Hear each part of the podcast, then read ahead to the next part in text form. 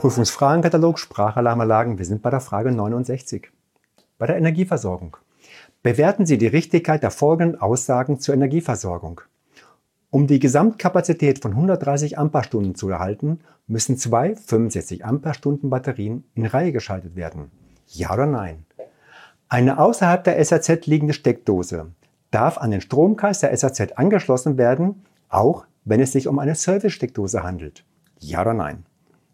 Drittens, sind mehrere Batterien parallel geschaltet, so ist immer jeweils eine Batterie in regelmäßigen Abständen auszutauschen, um den Gesamtkapazitätsverlust durch Alterung möglichst niedrig zu halten.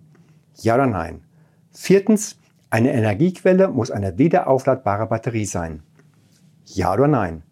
Überlegen wir uns mal die Antworten. Also erstens, um eine Gesamtkapazität von 130 Ampere-Stunden zu halten, müssen zwei 65 Ampere-Stunden Batterien in Reihe geschaltet werden. Das ist falsch und wir sagen nein.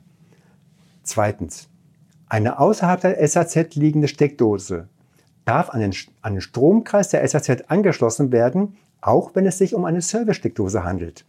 Das ist ebenfalls falsch. Also nein.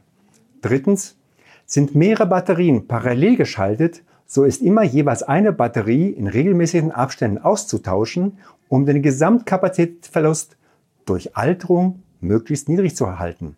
Ja oder nein? Und wir sagen nein.